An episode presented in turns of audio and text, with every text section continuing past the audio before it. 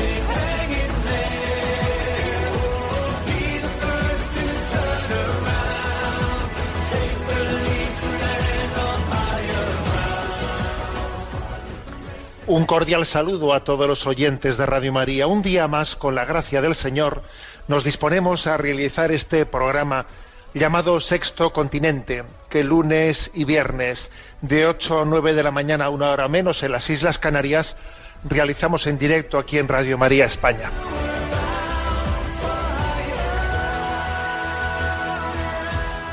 Ayer celebrábamos la solemnidad de la ascensión de Jesucristo a los cielos y como es costumbre en la Iglesia celebrábamos la Jornada Mundial de las Comunicaciones en un contexto de crisis social sanitaria que nos ha permitido como nunca hasta ahora quizás entender la importancia de las comunicaciones sociales y la importancia de que la Iglesia esté presente en esas comunicaciones sociales, que tenga sus propios medios de comunicación social. Me parece que esta oportunidad es una oportunidad para que cada uno de nosotros nos sintamos presentes en ese momento de la ascensión de Jesucristo a los cielos y en ese lugar escuchemos su palabra. Id y anunciad a todos los pueblos. ¿De qué manera, Jesús, yo puedo ir y anunciar? Soy muy poca cosa. No sé hablar. eh, me gustaría tener más facilidad de palabra, me gustaría tener más argumentario, me gustaría tener... Y tal vez el Señor en esta ocasión te dice, ¿eres consciente, eres consciente de hasta qué punto yo me he servido de medios de comunicación para llegar a ti? ¿Y si tú en este año tan especial tomases la vocación de ser un comunicador de los medios de comunicación católicos? ¿Y si te convirtieses en transmisor de estos medios de comunicación? ¿Y si te con- convirtieses en altavoz de ellos, en difusor, en promotor, en propagandista, en promovedor, en publicitario, en introductor, en embajador, en enviado, en emisario, en mensajero, en nuncio, nuncio, sí que la palabra nuncio significa enviado, en ángel, ángel, ángel. ¿Te, imaginas ser tu ángel de Radio María, por ejemplo, o de otras comunicaciones que tú eres consciente de que en ellas Dios está hablando al mundo a través de ellas? Eres ángel, eres nuncio. Recuerdo una anécdota, permitidme que comparta, ¿no? Pues que me tome la libertad, ¿no? Que en esta casa pues ya nos sentimos en la familia, ¿no? Y me estaba acordando, según os hablaba de esto, de nuestra difunta madre, que sabéis que falleció ya hace unos meses, y recuerdo, bueno, pues que ella fue una auténtica apóstol de Radio María. Y recuerdo que en alguna ocasión volví a casa, tuve la suerte de que los últimos diez años pues vivió conmigo, ¿no? siendo yo obispo de San Sebastián. Y recuerdo que un día nos sentamos a comer y ella en la comida cuenta la anécdota de que había estado, pues, había ido pues eh, a visitar no sé qué lugar, ¿no? Y que había tomado pues eh, la los el transporte público del autobús en San Sebastián. y que aprovechando el viaje, claro, no iba a desperdiciar ella el tiempo, ¿no? Aprovechando el viaje, pues entre Ave Marías, etcétera, había llevado algunas estampas de Radio María con ella, ¿no? Con las frecuencias de Radio María en San Sebastián y en Guipúzcoa. Entonces, aprovechando eso, pues a, las personas que tenía en su entorno en el autobús, ella pues les hablaba, les saludaba, no les conocía, pero les saludaba y les hablaba, pues ¿conoce usted Radio María? Pues mire usted, pues, eh, pues yo la escucho mucho y, y les daba una estampa con las frecuencias, oye yo le escuchaba a mi madre contar eso en la comida y claro, conociendo también un poco el ambiente social, yo decía para mí, madre mía, cualquier día esta mujer, alguien le, vamos, ¿no? le va a poner una zancadilla, ¿no? Pero ella, con la ingenuidad, con esa ingenuidad de quien vive en presencia de Dios sin darse cuenta de, ¿eh? bueno, o como si no se diese cuenta, ¿no? Porque no es sin darse cuenta, sino como si no se diese cuenta del ambiente complicado ¿eh? dentro del cual está, cuando uno vive en presencia de Dios, tiene una especie de inocencia, ¿no? que es como si, como si no existiese, ¿no? Eh, bajo, eh, bajo el suelo un campo de minas que obviamente ahí están, ¿no? Pero con esa, con esa transparencia, bueno, pues a mí me admiró, me admiró, ¿no? Yo le miraba a mi madre, recuerdo en aquella comida y decía, pero esta mujer, esta mujer pero es el atrevimiento de los sencillos, ¿no? Entonces el Señor nos dice cuando asciende a los cielos, id al mundo entero y proclamad el Evangelio. Y yo, Señor, ¿cómo lo hago? Porque me gustaría ser catequista, o, o, lo soy, ¿no? Pero, bueno, pero me quedo corto con eso. ¿Cómo podía? Bueno, pues en esta jornada mundial, en esta situación en la que hemos visto que, el, que, la que los medios de comunicación han sido claves para continuar la evangelización en una situación de confinamiento eh, nunca vista en la historia de España, eh, nunca vista, pues hemos visto que la predicación de la palabra de Dios no ha disminuido, no, no, todo lo contrario, ha aumentado, ¿no? Ha aumentado. Pues entonces te invito a que tú, eh, puesto en ese lugar, ¿no? En ese lugar tan especial, en ese monte en el que Jesús asciende a los cielos, con la mirada fija en Jesús, que se oculta entre las nubes, recibas de él esa llamada a ser comunicador de los medios de comunicación en los que se evangeliza, transmisor, altavoz, difusor, propagandista, promovedor, enviado, mensajero, nuncio, ángel, ángel, enviado, ángel, anunciador de esa palabra. Oye, pues a mí yo he escuchado esto y a mí me ha hecho mucho bien. Pues mira, pues yo en tal sitio este he visto en YouTube esto no sé qué. Pues yo he visto en tal programa, pues yo esto a mí me ha hecho mucho bien y además estamos hablando de no ir por ahí vendiendo un producto, no, no, sino dar testimonio del bien que Dios ha hecho en ti, que es la mejor manera, porque mira, eh, las teorías se pueden discutir, ¿no? Pero las experiencias, cuando tú compartes una experiencia del bien que ha hecho en ti esto, lo otro, lo de más allá, las experiencias como poco, como poco se escuchan con respeto. Y ahí quedan, ¿sabes? Ahí quedan para que llegue cuando llegue el momento de gracia, que llegará que tú no controlas, que tú no lo sabes, pero Dios lo sabe, esa semilla cual que tú has sembrado cual nuncio, cual ángel, ¿no? emisario, cual altavoz de esa de esa gran llamada que hace Jesús, id al mundo entero y proclamad el Evangelio, haya quedado y el Espíritu Santo la hará fecundar llegado el momento oportuno. Sexto Continente es un programa que tiene también interacción con los que sois usuarios de Twitter y de Instagram a través de la cuenta arroba obispo munilla, con los que sois usuarios de Facebook a través de eh, el muro que lleva mi nombre personal de José Ignacio Munilla. Recuerdo que hay una página web multimedia www.enticonfio.org en la que están entrelazados pues todos los eh, eh, los materiales de evangelización que vamos que vamos generando y recuerdo que los programas anteriores de Radio María están a vuestra disposición tanto en el podcast de Radio María como en el canal de iVox, ¿eh? llamado Sexto Continente. que por cierto también lo encontráis en esa página enticonfío.org. Bien, vamos adelante y como recordaréis, estamos en estos últimos programas de Sexto Continente presentando una carta pastoral conjunta que hemos escrito los obispos de la Comunidad Autónoma del País Vasco y de la Comunidad Autónoma de Navarra. Una carta de reflexión sobre esta situación tan peculiar que hemos vivido y estamos viviendo. Y por cierto, que esta semana han hecho lo propio, algo muy parecido, ¿no? Pues a, a lo que hemos realizado con esta carta pastoral que estamos aquí presentando, han hecho algo muy parecido los obispos de la provincia eclesiástica de Toledo. Eh, cinco obispos que también han eh, firmado una carta pastoral conjunta que tiene el título Carta pastoral en este tiempo de pandemia del COVID del COVID-19. Bueno, ¿por qué hemos tenido, pues por ejemplo, los obispos de esa provincia eclesiástica o los del País Vasco y Navarra, por qué hemos tenido eh, pues, eh, que no teníamos noticia unos de otros, ¿eh? o sea que es que ha sido, bueno, pues prácticamente la hemos publicado al mismo tiempo y diciendo cosas, por cierto, muy similares, muy similares en ambas cartas pastorales, ¿no?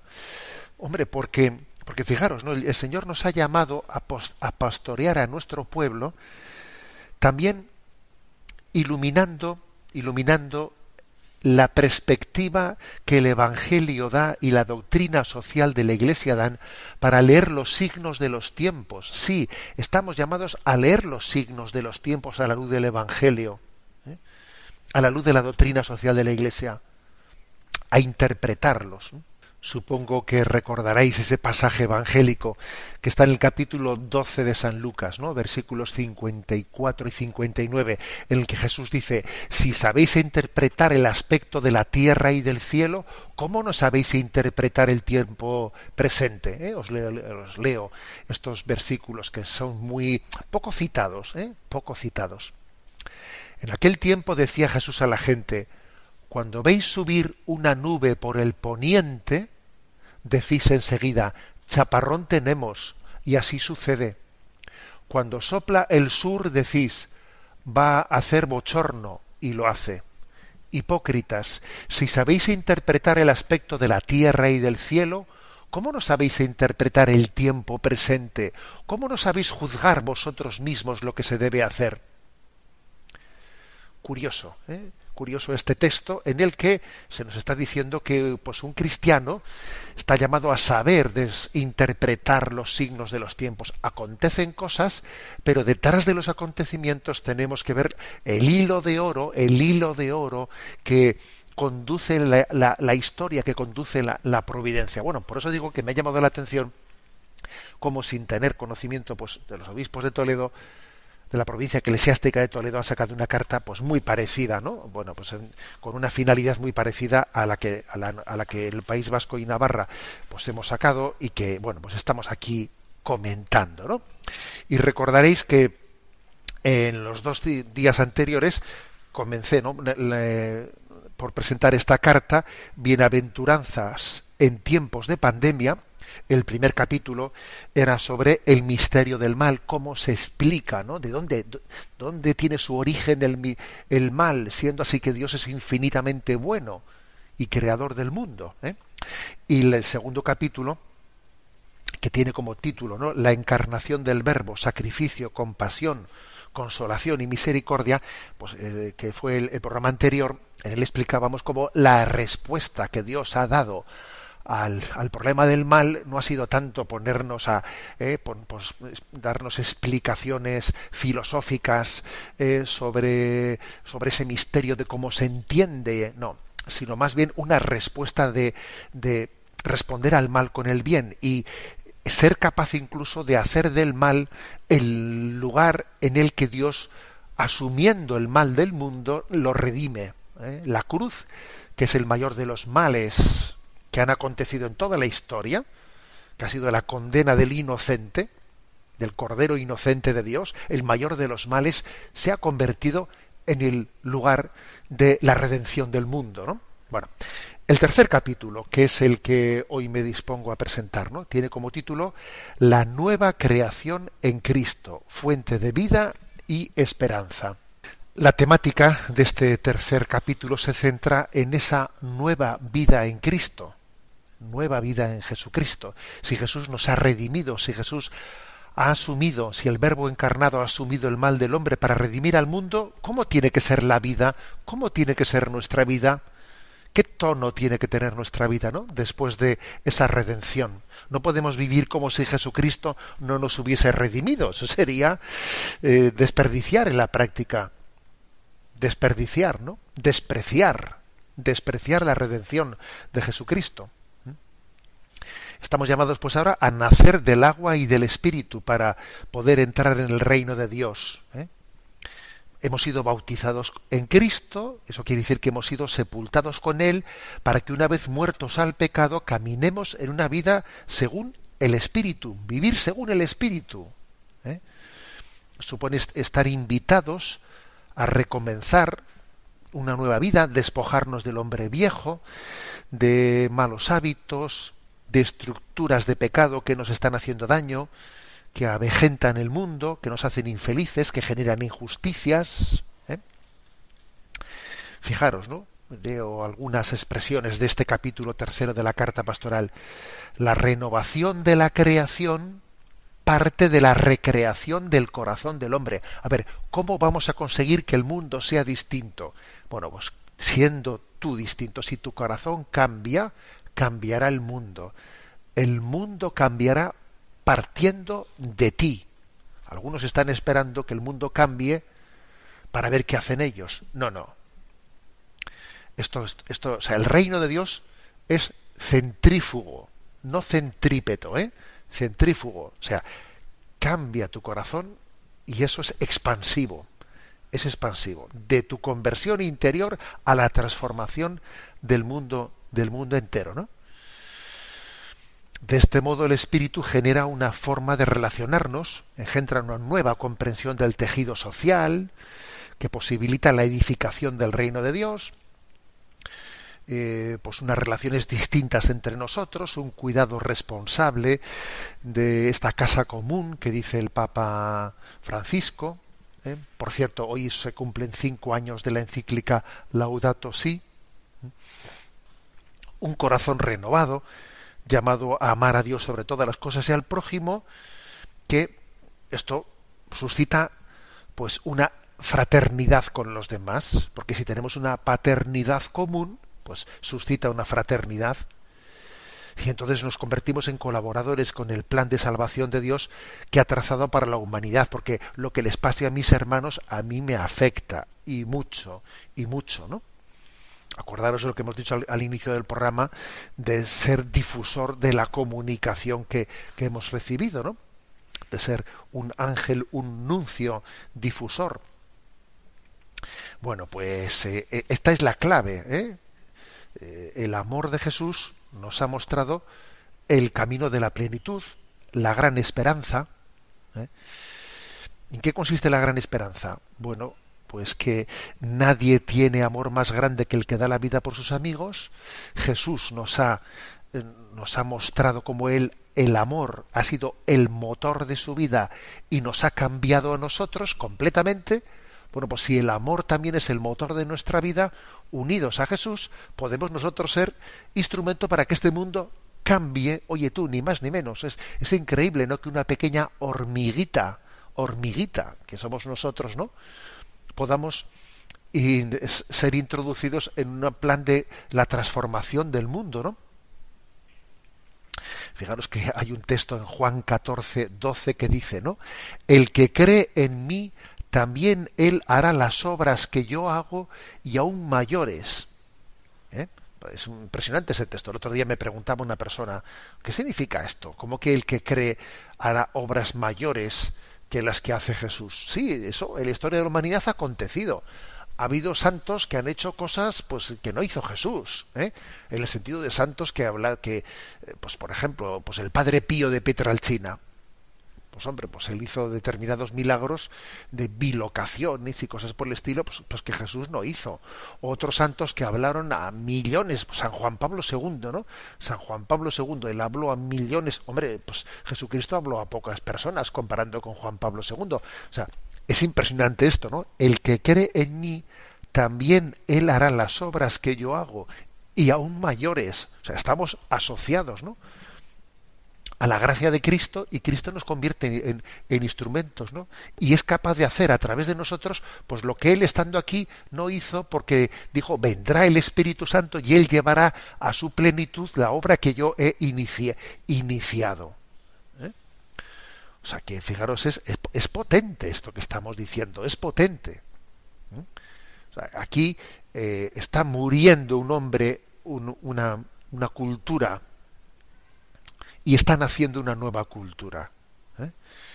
Y, la paradoja está en que esta crisis que estamos viviendo, algunos van a salir de ella peor de lo que entraron. Por ejemplo, ¿eh? el otro día estaba leyendo algunos informes sobre cómo han aumentado el número de peticiones de divorcio después de este tiempo de confinamiento, porque claro, pues el que el que el que va mal en su relación esponsal solo por quedarse eh, confinado, las cosas van a ir, lo más posiblemente, peor, peor, ¿no?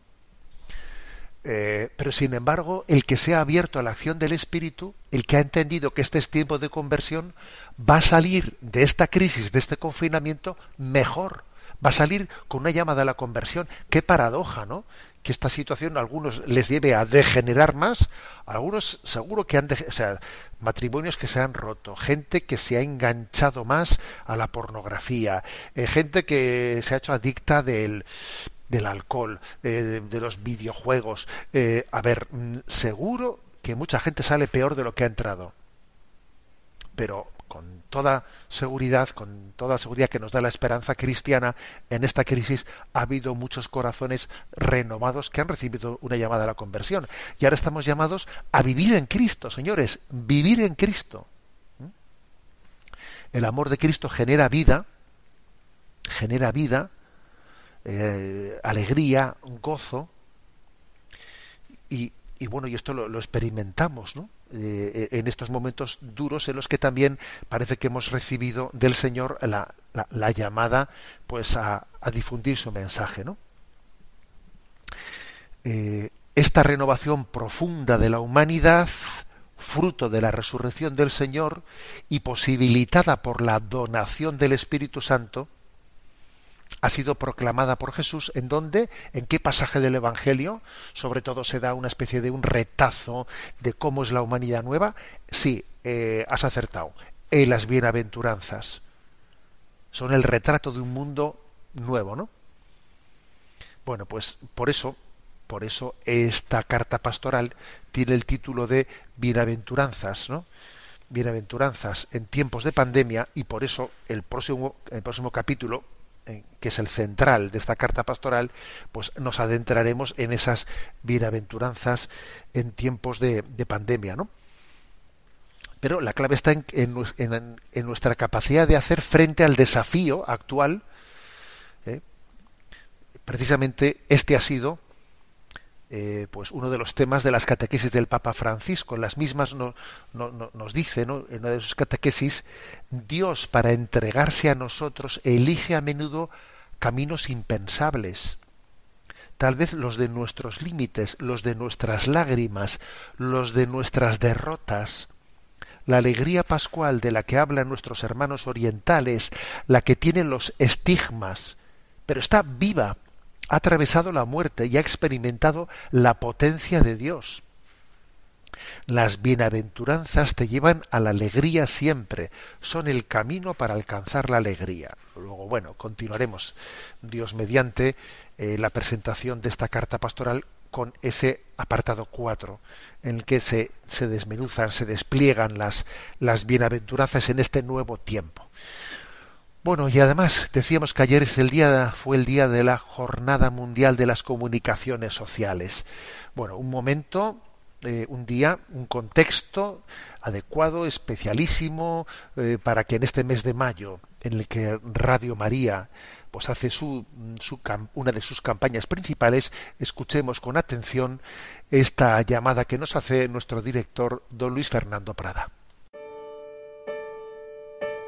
En estos días de emergencia sanitaria y social, en que muchas actividades se han detenido, Radio María no ha interrumpido su presencia en las ondas, pues tenemos la misión de acompañar a los hermanos, muy especialmente en estos momentos difíciles.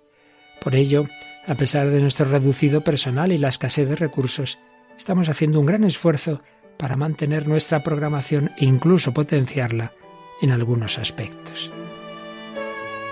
Por ello, os pedimos más que nunca oraciones por el personal y voluntarios de Radio María, para que la Virgen proteja a su radio y ésta pueda seguir alimentando la oración y esperanza de tantas personas que lo necesitan. Por otro lado, comprendemos perfectamente que en estos momentos de crisis muchas personas no pueden aportar la colaboración económica que les gustaría. Y sin embargo, Radio María, que no tiene más ingresos que los donativos de sus oyentes, sigue precisando ese apoyo para España y para ayudar a otras Radio María más necesitadas de países pobres. Por todo ello, nos atrevemos a pedir a aquel que tenga medios suplir con una aportación más generosa lo que otros no pueden dar ahora. Y también a quien le parezca que no vale la pena su pequeño donativo, que recuerde que cada granito de arena unido a muchos otros hará posible que la radio de la Virgen siga llevando una palabra de fe, consuelo y alegría a muchos hermanos que lo necesitan. Puedes informarte de cómo colaborar llamando al 91 822 8010 o entrando en nuestra página web radiomaria.es. Radio María, una voz de esperanza en el mundo.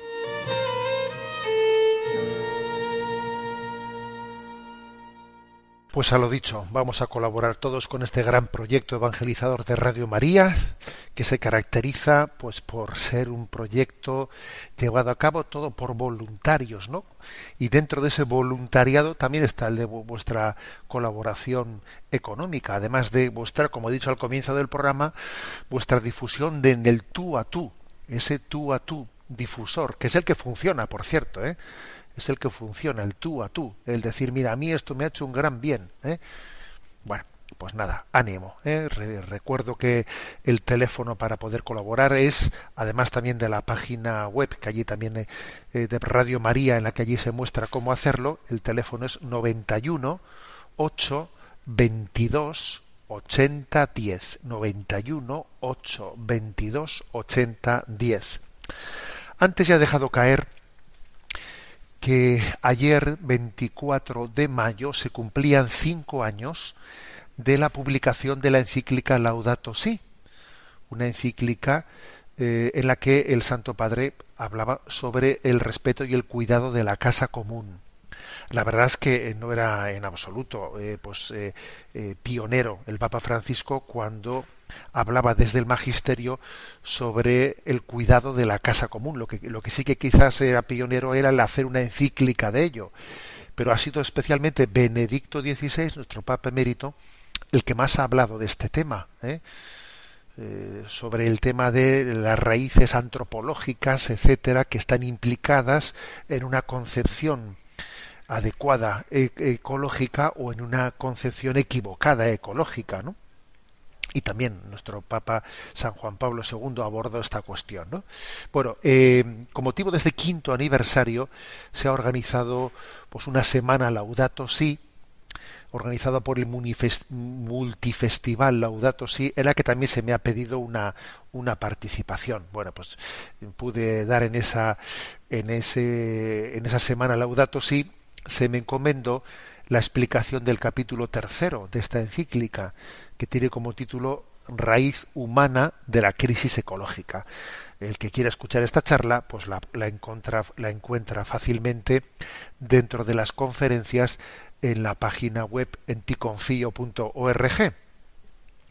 En raíz humana de la, de la crisis ecológica. Pero bueno, como estamos en el quinto aniversario, voy a aprovechar también aquí para en este contexto de Radio María de una manera más, digamos, condensada en, una píldora, eh, pues eh, transmitiros lo, que, lo que compartí en esa reflexión sobre la encíclica Laudato Si.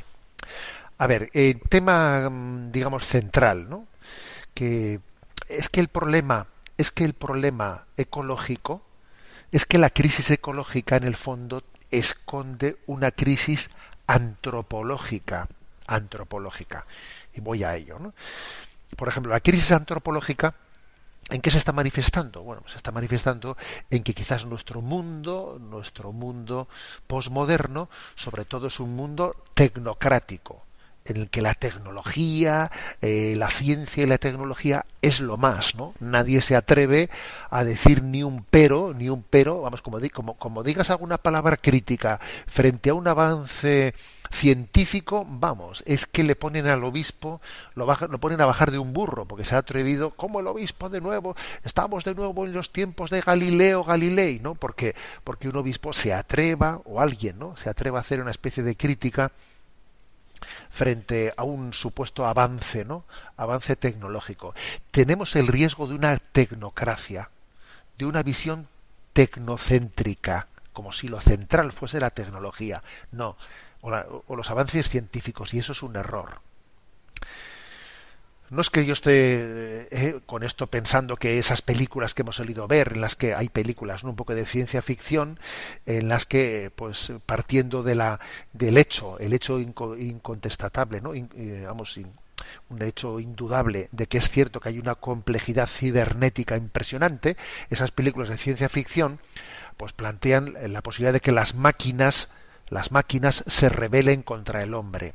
Eso obviamente eso es ciencia ficción eso es ciencia ficción. Pero sí que hay otro riesgo de tecnocentrismo, no en, no en ese sentido, ¿no? de esas películas, sino en el sentido ético. El sentido ético de que como si, bueno, pues eh, todo avance, todo avance eh, tecnológico o, o, científico, ya solamente por ser un avance, por ser un avance, sea incontestatable.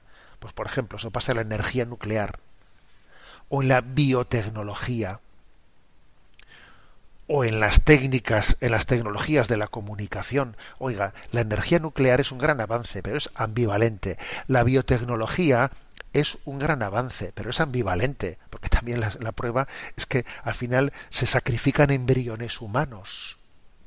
Las tecnologías de la comunicación son un gran avance, pero son ambivalentes. Generan adicciones. Se utilizan para el espionaje, para que no exista privacidad, o sea, es ambivalente, ¿no? Nunca la humanidad tuvo tanto poder sobre sí misma y nada garantiza que vaya a utilizarlo bien. Nada garantiza que lo esté utilizando bien. ¿Por qué? Porque es una tecnocracia en la que falta una antropología.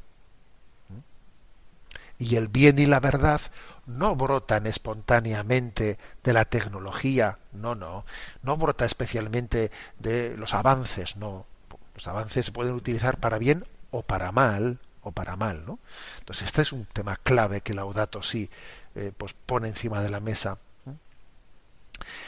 Porque, claro, la intervención del hombre sobre la naturaleza, creced, multiplicaos, dominad la tierra. Eso de dominar la tierra hay que entenderlo bien, porque desde la perspectiva de la doctrina social de la Iglesia, el dominar la tierra es, es dominarla, pero según las propias posibilidades de la naturaleza. ¿eh? Se trata de recibir las posibilidades que ofrece la misma naturaleza, no de suplirla, no de ignorarla, no de reinventar la vida, ¿no? Al margen de la propia naturaleza. ¿eh?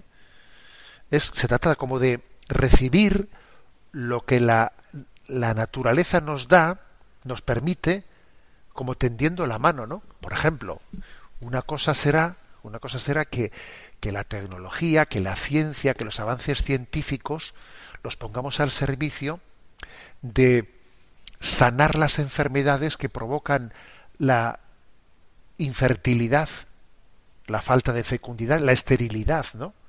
Sanar la esterilidad. Pero otra cosa distinta es que en vez de sanar la esterilidad, uno diga, bueno, pues vamos a fabricar la vida en un laboratorio. Oiga, usted está teniendo en este momento un modelo tecnocéntrico en el que la centralidad del hombre, o sea, la, eh, hemos perdido, ¿no? Hemos perdido la dimensión en la que el hombre es el centro de la creación y usted ahora eh, está poniendo a la técnica en el centro de la creación. No, la técnica estará para sanar la, la infecundidad, la esterilidad, pero no para fabricar la vida en un laboratorio. ¿eh? Pongo ese ejemplo, ¿no? O sea, que ese paradigma tecnocrático eh, al final la tecnología nos domina a nosotros, nos domina. Se traduce esta tecnocracia en, en una dinámica de dominio, de poder, más allá de buscar el bien del hombre. ¿qué me aquí nos hace la pregunta de qué me hace más humano, qué me ayuda a ser más yo mismo. No, no, no. ¿eh? La capacidad de decisión del hombre, su libertad se ve disminuida, se ve disminuida, ¿no? O sea que, digamos, eh, este es un problema muy de fondo. Detrás de la crisis ecológica hay una crisis antropológica en la que el hombre ha dejado de ser el centro. Y esto también se, se, se, refleja en otras cosas, que me lo habéis escuchado en este programa más de una vez. Por ejemplo, el hecho de que las letras, el estudio de la filosofía, la teología, la literatura, la ética, las letras eso es eh, de mínima importancia. Lo importante son las ciencias, ¿no? Lo importante son eh, pues la química, la física, la informática, eh, las matemáticas, claro, eso es lo importante. Lo otro, esto, lo otro son, son las Marías de la educación, ¿no?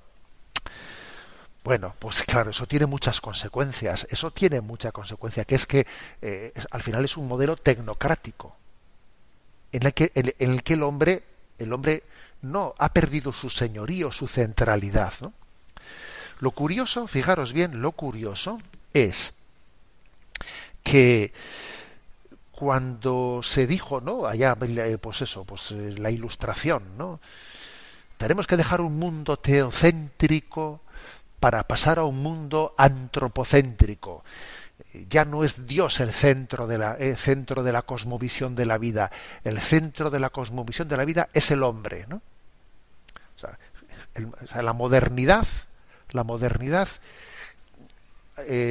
arrinconó la visión religiosa y puso en vez de Dios al hombre en el centro de la cosmovisión de la vida, ¿no? Y ahora resulta, y ahora resulta que es la técnica, la tecnología la que arrincona al hombre y se pone en medio. Esto es muy, muy, muy curioso.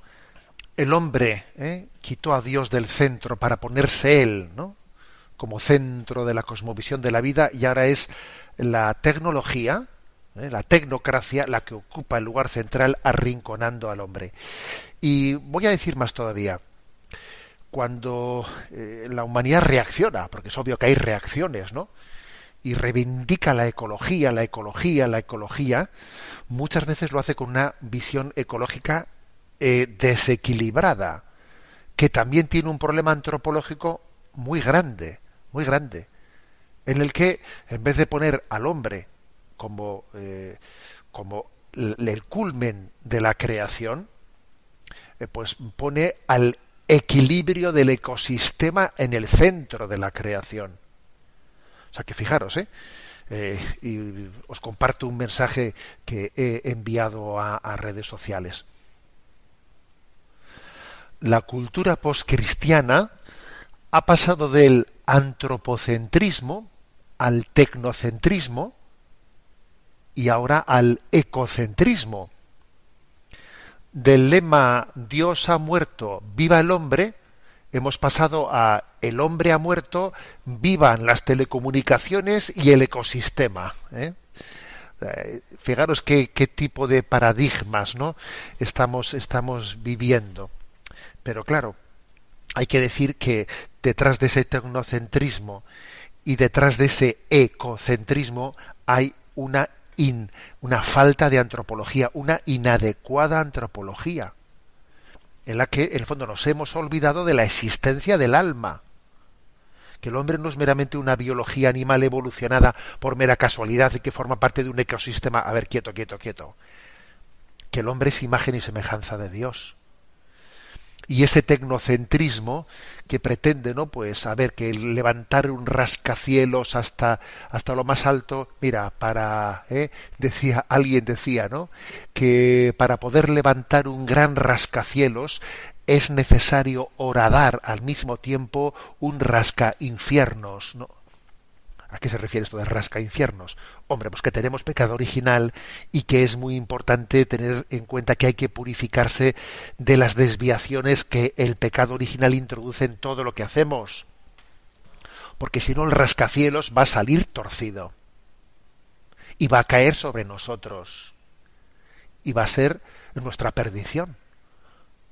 Repito, eh, para poder levantar un rascacielos es necesario horadar al mismo tiempo un rascainfiernos.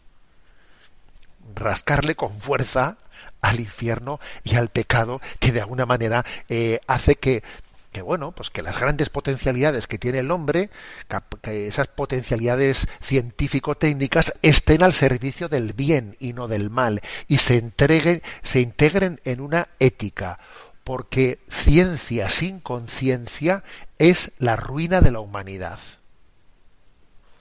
Bueno, pues como estáis viendo, es que ojo, este es un tema muy muy importante, muy importante.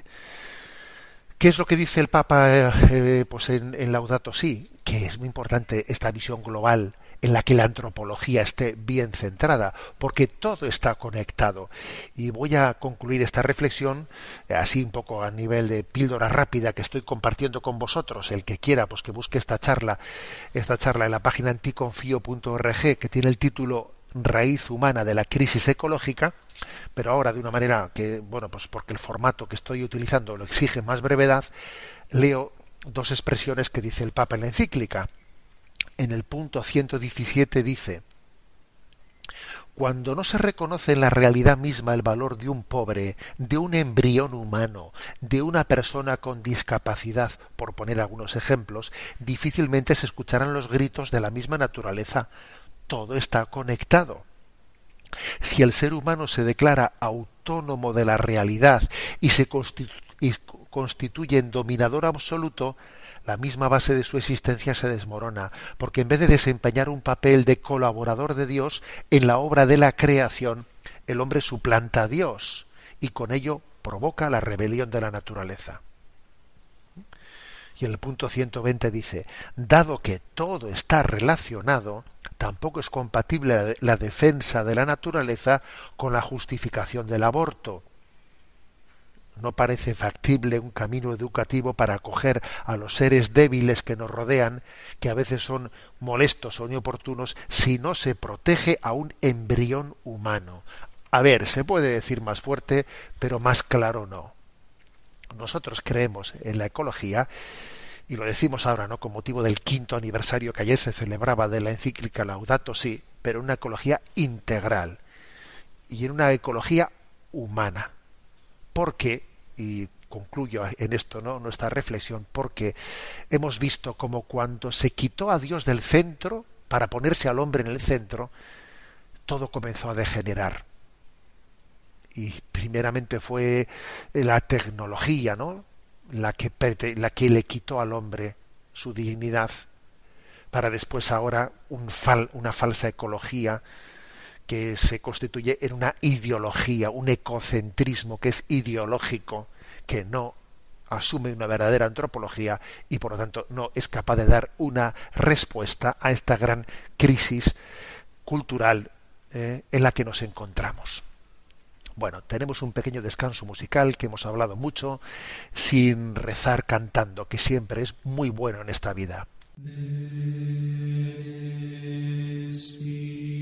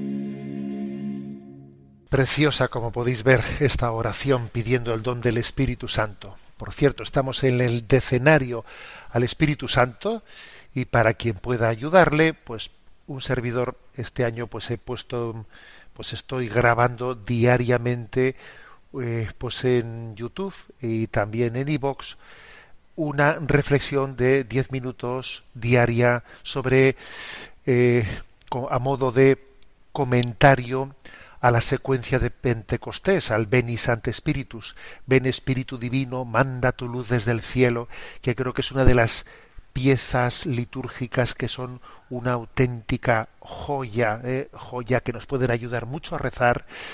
Ven Espíritu Divino, manda tu luz desde el cielo. Padre amoroso del pobre, don en tus dones espléndido, luz que penetras las almas, fuente del mayor consuelo. Bueno, seguro que muchos conocéis de memoria, ¿no? Esta secuencia de Pentecostés. Bueno, pues este, este año eh, he tenido esa intuición de hacer esta, eh, ese decenario al Espíritu Santo, haciendo de diez comentarios, diez breves comentarios, uno por día, al Espíritu Santo. ¿eh? eh algunos lo estaréis siguiendo, el que quiera pues encontrarlo fácilmente los encuentra todos en la página enticonfío.org. ¿eh? Bueno, pues vamos a tener nuestro rincón del DOCAT, el, nuestro rincón de, para hablar de la doctrina social de la Iglesia. Nos toca el punto 197. La pregunta es, ¿qué importancia tiene la política? Y responde, para los cristianos el Estado va siempre después de la persona y de la comunidad de personas, que es lo que hoy conocemos como sociedad civil. El hombre se encuentra primero a sí mismo y encuentra su dignidad en su relación con Dios, ámbito de la trascendencia, y luego se realiza a sí mismo en la relación con los demás, ámbito social. Ambas dimensiones están estrechamente relacionadas entre sí. En cualquier caso, ante todo está la persona, luego la sociedad y por fin la organización política del Estado. Bueno, hasta aquí, como veis, esta pregunta 197 se centra sobre todo, digamos, en esa graduación que hay en esta concepción cristiana. Primero es la persona, luego la comunidad de personas que le rodean, obviamente, eh, la familia en primer lugar y la, y la sociedad, y luego en última instancia está el Estado. Mm, esto obviamente se contrapone con, eh, con la estadolatría. ¿eh? La estadolatría, que en un tiempo, fijaros bien, en un tiempo la estadolatría era, muy, eh, era una, una propuesta muy ligada a la visión marxista-leninista, pero que con el paso del tiempo también la visión capitalista cada vez es más estadolátrica. Sin embargo, desde nuestra sensibilidad, bueno, reivindicamos que el Estado no lo debe de ser todo, no lo debe de ser todo, ¿eh? porque la práctica nos dice que, bueno, una vez que los políticos han llegado ¿no? a, alcanzar el poder, pues los, pues los políticos de turno, por desgracia, adquieren un poder omnímodo y el Estado se está convirtiendo en un nuevo Dios, dueño y señor del destino de cada individuo. El Estado se llega a convertirse en un ídolo al que hay que adorar para que solucione todos los problemas de la gente, la educación, la sanidad, las pensiones, las prestaciones por desempleo, y el hombre queda a merced del Dios Estado providente, ¿no? Con esto se consigue aplastar a la sociedad civil y a cualquier institución intermedia entre el Estado todopoderoso y la persona. Con esto, como os podéis imaginar, no estoy diciendo yo que, a ver, que, el Estado no deba de organizar esos servicios sociales, ¿no? Pero no anulando la sociedad civil. ¿eh? El ideal de una, de una sociedad, digamos, eh, desarrollada es de una cultura desarrollada es la que tiene más sociedad y menos Estado no la que todo es el Estado y la sociedad casi es inexistente. Y nosotros, por desgracia, vamos camino de esto, ¿no? Hubo una, una intervención que hizo el cardenal Angelo Amato, que fue, bueno, pues inmediatamente criticada por el gobierno, etcétera, ¿no? Como no. Dijo él que España está avanzando hacia la estadolatría, hacia la intromisión del Estado cada vez más en la vida de las personas, ¿no? Y claro, ¿qué ocurre? Pues que decía Chesterton, que Chesterton era un auténtico apóstol contra la estadolatría, ¿no? Él decía, cuando abolimos a Dios, el Estado se convierte en Dios. ¿eh? Y es obvio que, la historia nos, nos dice que cada vez que el hombre ha pretendido que el Estado sea el paraíso, ¿eh? pues lo ha convertido en un infierno.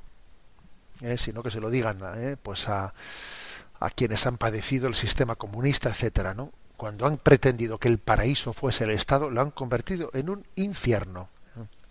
Entonces vemos que esto, por desgracia, hoy en día no está ocurriendo únicamente pues, desde las concepciones marxistas, etcétera, sino que, sino que, por ejemplo, en los estados occidentales capitalistas, el Estado se cree, se cree con poder, pues, por ejemplo, para redefinir la antropología. Hay una antropología de Estado, ¿eh? que es la ideología de género, ¿no? O sea, como si el Estado fuese quien para definir qué es el matrimonio. O fuese quien para definir qué es, ser hombre, qué es ser mujer. Pero ¿desde cuándo un Estado ha tenido la capacidad de redefinir la antropología? ¿Desde cuándo, no? Cuando los Estados son intervencionistas, claro, enseguida, enseguida acaban atacando al matrimonio, a la familia, y hasta llegándose ¿no? a constituir con la pretensión de tener la capacidad de redefinir la realidad. Bueno, pues eh, este es, digamos, la clave ¿no? de este punto 197. Dice, en cualquier caso, ante todo está la persona, luego la sociedad, obviamente podríamos decir persona, familia, sociedad y por último el Estado. El Estado. ¿eh? ojalá no pues vayamos creciendo nuestra conciencia social y eso vaya haciéndonos hacernos pues sujetos de nuevas iniciativas sociales de las cuales nosotros no eh, pues podamos ser promotores de iniciativas sociales. Tenemos el tiempo cumplido. Me despido con la bendición de Dios todopoderoso Padre Hijo y Espíritu Santo. Alabado sea Jesucristo